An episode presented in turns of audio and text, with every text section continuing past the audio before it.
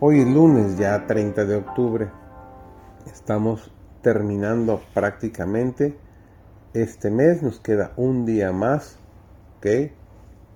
Nuestro título este trimestre ha sido La misión, buscar y salvar lo que se había perdido.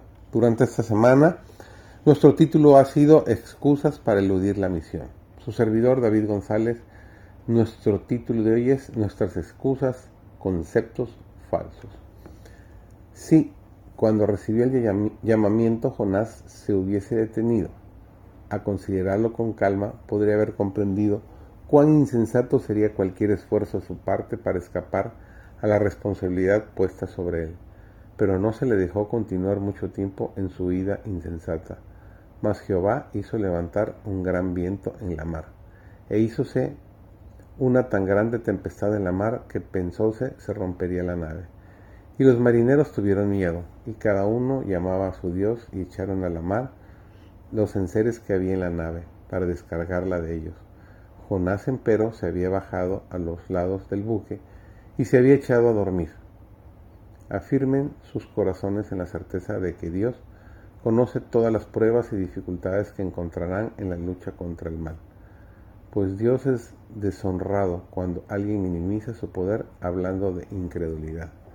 Este mundo es el gran campo de labor de Dios. Él ha comprado con la sangre de su unigénito Hijo a todos los que moran en Él y tiene la intención de que su mensaje de misericordia se difunda en todas partes. Los que han recibido esta misión serán probados, pero siempre deberán recordar que Dios está cerca para fortalecerlos y sostenerlos.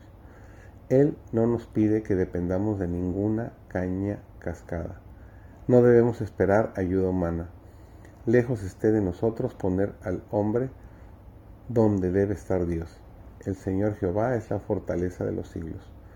Cuando Dios prepara el camino para la realización de cierta obra y da seguridad de éxito, el instrumento escogido debe hacer cuanto está en su poder para obtener el resultado prometido.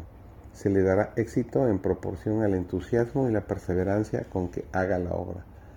Dios puede realizar milagros para su pueblo tan solo si éste desempeña su parte con energía incansable.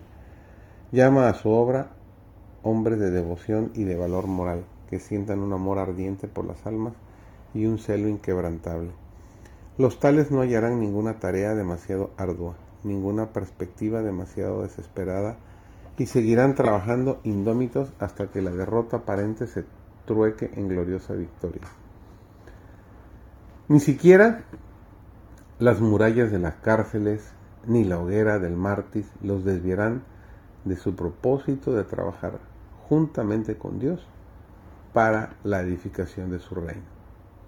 Los que tuvieron más éxito en la obra de ganar almas fueron hombres y mujeres que no se enorgullecían de su capacidad, sino que con humildad y fe trataban de ayudar a los que los rodeaban. Jesús hizo esta misma obra. Él se acercaba a aquellos quienes deseaba alcanzar. Cuán a menudo, con unos pocos reunidos en derredor suyo, daba sus lecciones y uno tras otro se detenían los transeúntes para escuchar, hasta que una gran muchedumbre oía con asombro y reverencias a las palabras del Maestro enviado del cielo.